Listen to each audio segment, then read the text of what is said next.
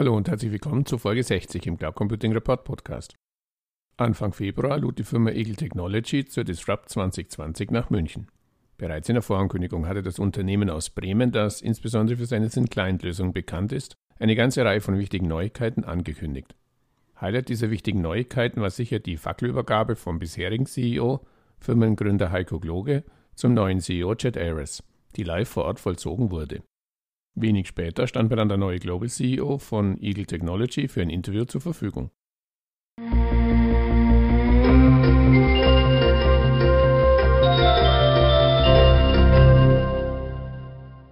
Zu Beginn des Gesprächs bat ich ihn, sich kurz vorzustellen und einen Überblick über seine bisherige berufliche Laufbahn zu geben.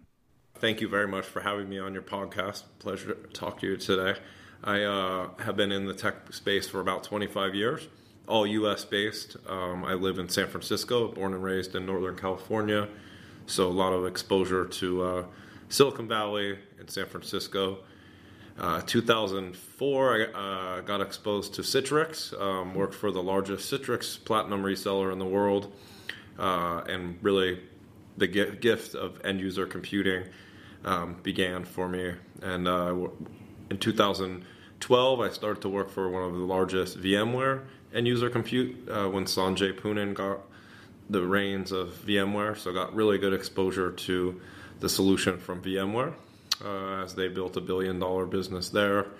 And then uh, in 2015, I went to work on the other side of uh, Coin, working for a software reseller okay. in the end user mm-hmm. compute space called AppSense. Mm-hmm. And so I was part of the team that uh, sold that company about two years later to um, Ivanti, which was Landesk at the mm-hmm. time.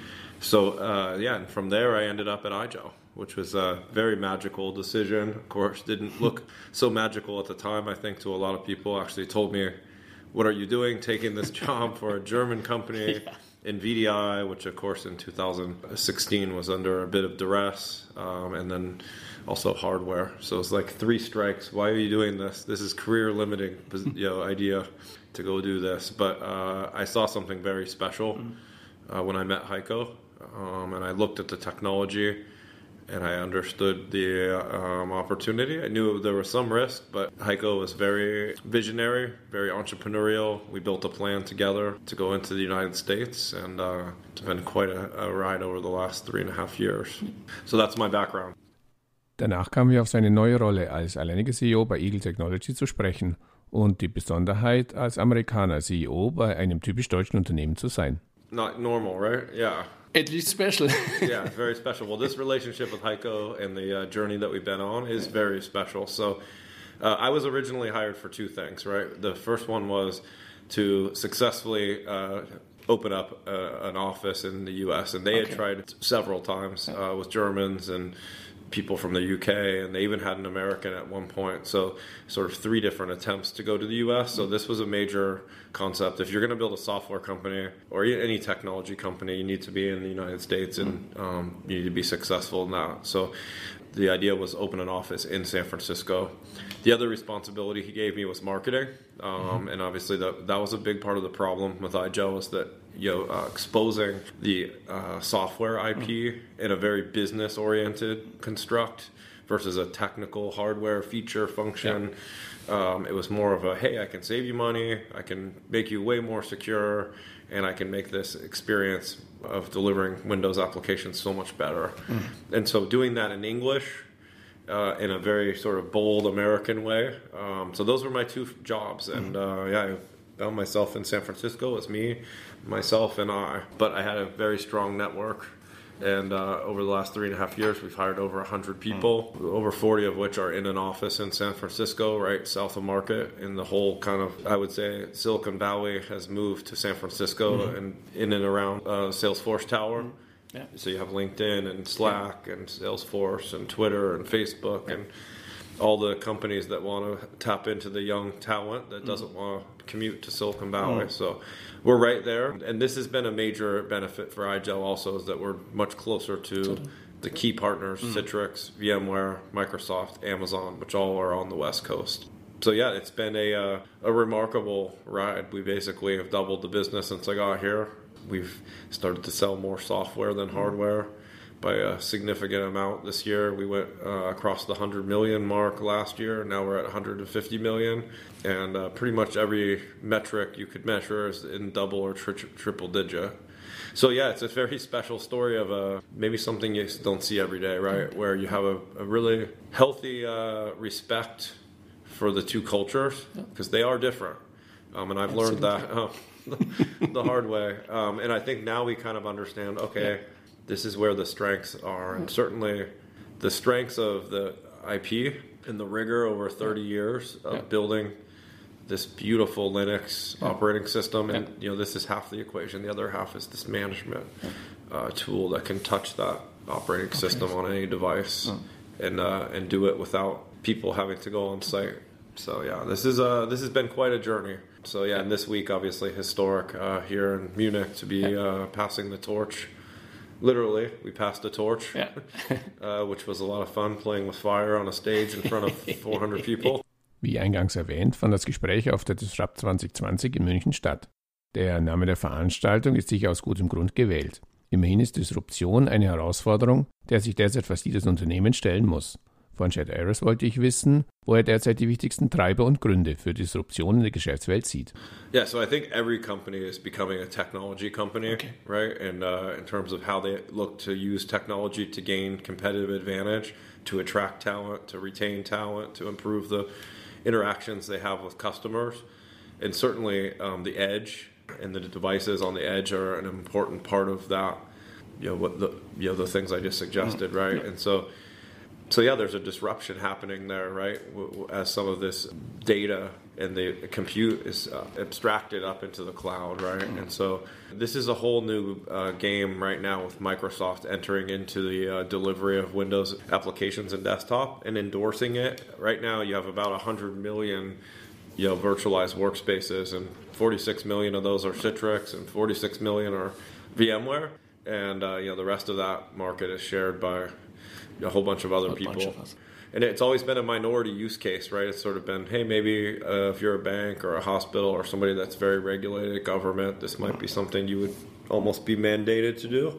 But I think with Microsoft entering into it and essentially saying, hey, if you you have Microsoft Office 365 or any of these other licenses, you now own this really beautiful, you know, high fidelity, originated by Microsoft product to deliver Windows out of Azure and I think you're going to ultimately hear Microsoft say the best version of Windows is consumed out of Azure.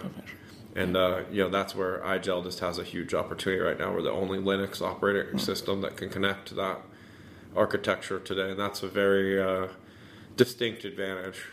We have about a year head start on anyone else. Danach kamen wir auf die Firmenentwicklung von IGEL Technology zu sprechen. Seit seinen Anfängen ist das Unternehmen vorwiegend als Hersteller von Client Hardware bekannt. Mittlerweile positioniert sich Eagle aber als Softwareanbieter mit den Schwerpunkten Eagle OS und Eagle Universal Management Suite UMS. Ich bitte Jed Ayres, die Transformation seines Unternehmens etwas näher zu erläutern. Yeah, there's a lot of reasons for it, but I think the the biggest reason is that it's driven by a customer, right? The customers are absolutely loving to consume the technology this way, right? Because there's a lot of innovation packed inside of iGel. So, you know, there are really three areas where the customer is winning in a very big way.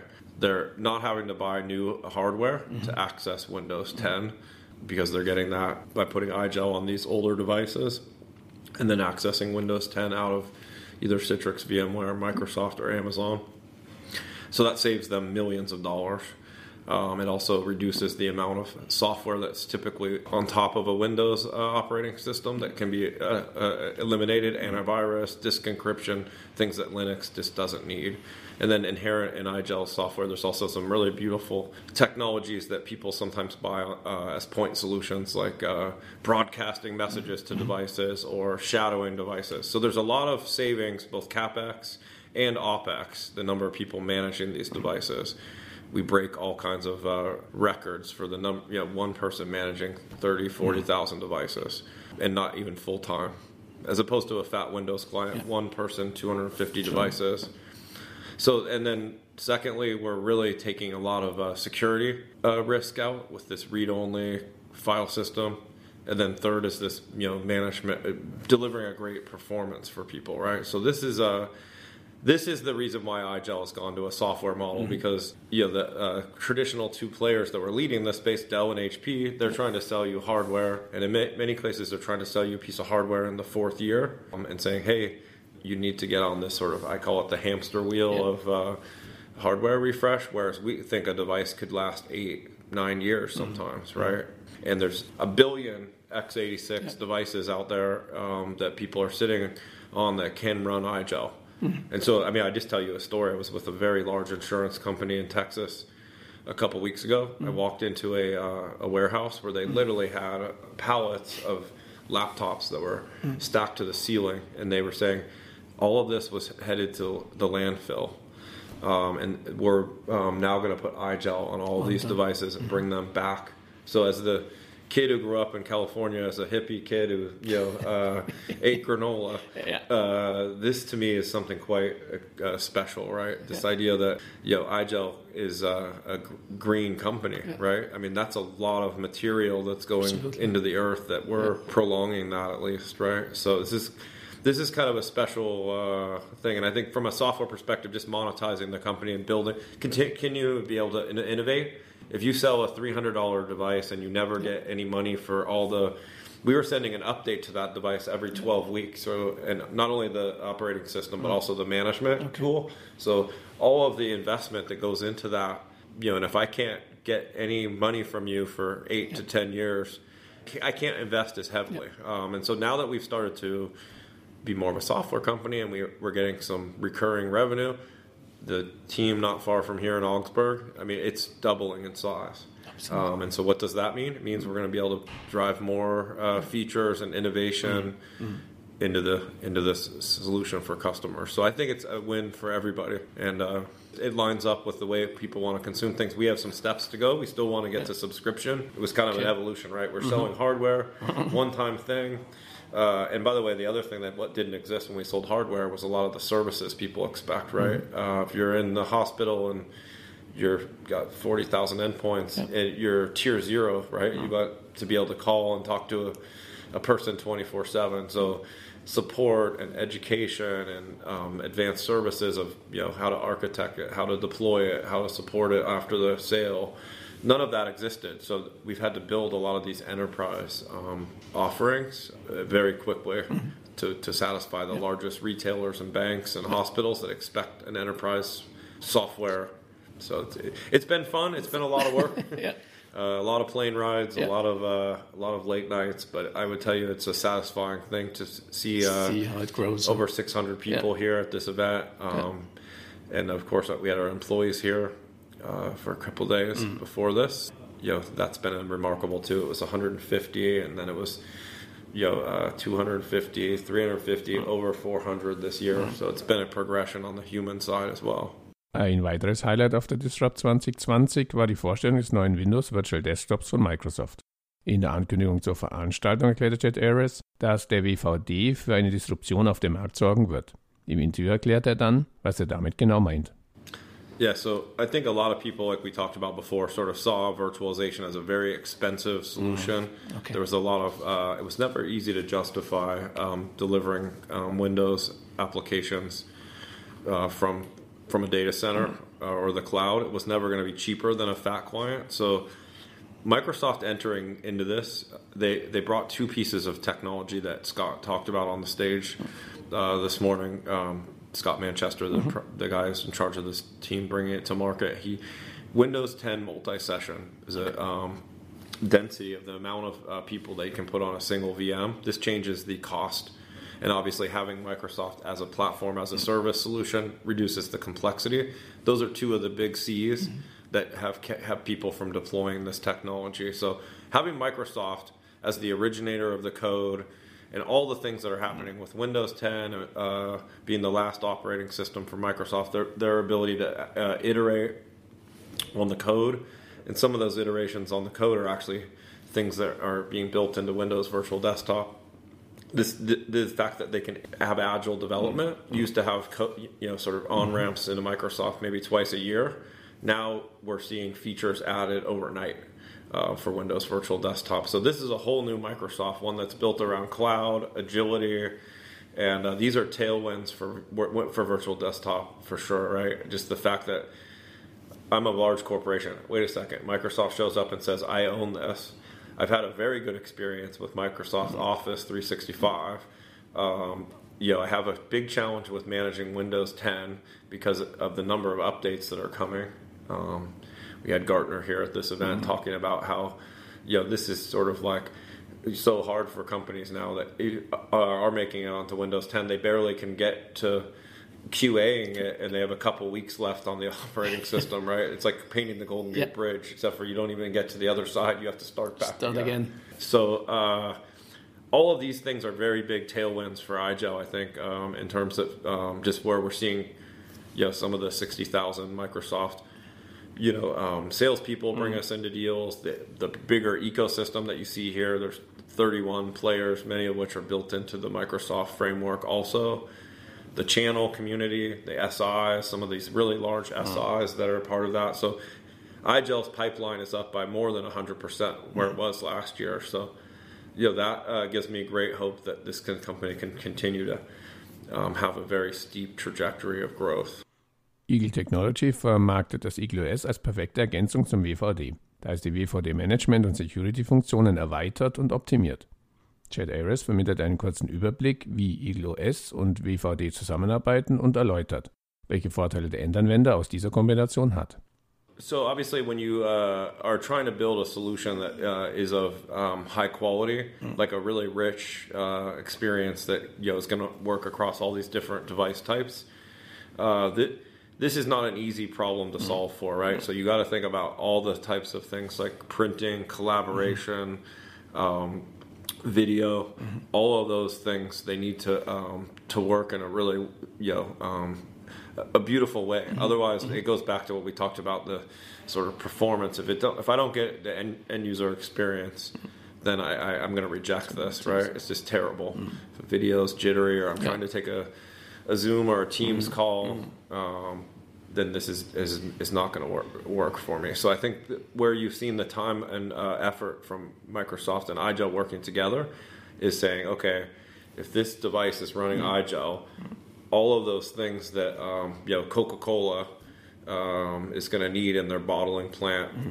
Guys on forklifts, guys in call centers, mm-hmm. guys uh, actually out there. They have a use case even with the guys out in trucks that are mm-hmm. delivering Coke mm-hmm. um, that are using a, a, a Surface tablet. Okay. So like you know, it's basically solving for a variety of use cases mm-hmm. so that all, that's a high fidelity, rich mm-hmm. experience, and um, it can be delivered from the cloud in a way that's acceptable, right? Mm. And so that's where a lot of the engineering okay. time goes is to just making sure that works on Linux, right? And this is actually where it's a true partnership because we've got 30 years of intellect on how to do this. Yeah.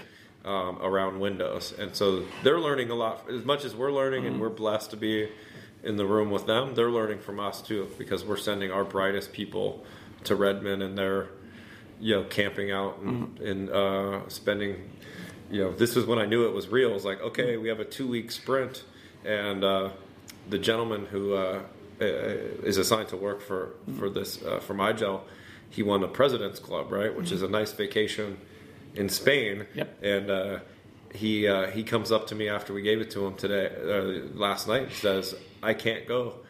I'm committed to being in this software sprint with Microsoft yeah. okay. that's two week long, right? So this is a very uh, like we have a passion. I think you heard me say this uh, on the stage, but mm-hmm. there's like a we have 400 people that think they're going to change the world, right? And it's something so special. I mean, I would just tell you, Scott, uh, who you're I think going to do a podcast yep. with, also. Yep. He, he stood in front of all our employees. He got so emotional by this energy that mm-hmm. this team has that he was brought almost to tears. Mm-hmm. In front, I mean, this was a someone doesn't even work for our company is standing in front of these people. Um, I would just tell you, this is a, a beautiful um, hu- there's a human component mm-hmm. to this. Um, that there's the technology, but there's just the spirit that can't be replicated, right, by a, a big company.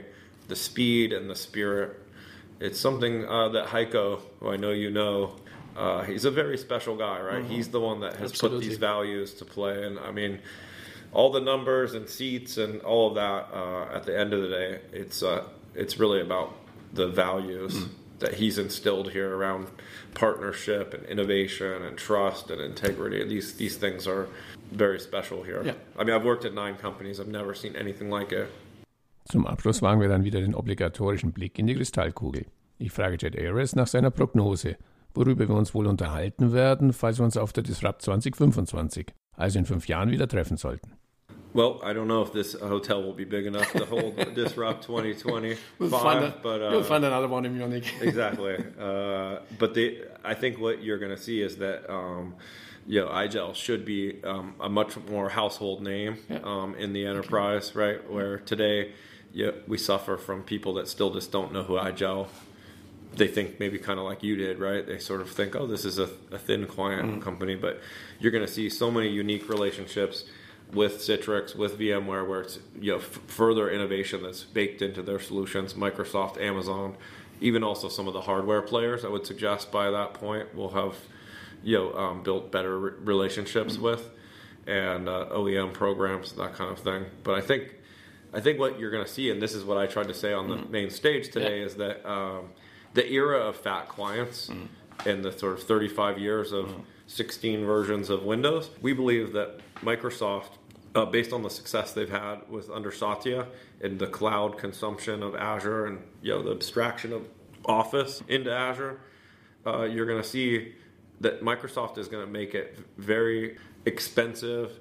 Very, the, the features are going to start to get down, go down for on-prem, and I think five years from now, the architecture that uh, of a Windows and Windows applications delivered from the cl- cloud to a thin, light, secure, manageable operating system. This is going to be pervasive, right? And so, I would imagine that by 2025, you know, there's thou- thousands of people here, and iGel's size is it, it could be in the billions by then, right? With with 10 uh, million plus licenses being sold every year, and sold in a subscription way, where you know the channel is monetizing it in a um, in, a, in a way that's um, very valuable to, to everybody up and down the um, both the customer and the reseller and uh, and Microsoft, you know, aligned with Microsoft and Amazon.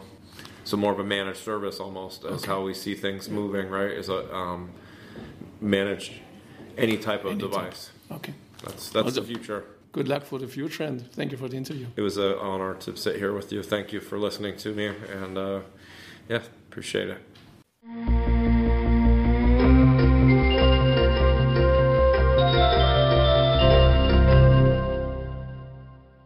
An dieser Stelle herzlichen Dank für Ihre Aufmerksamkeit.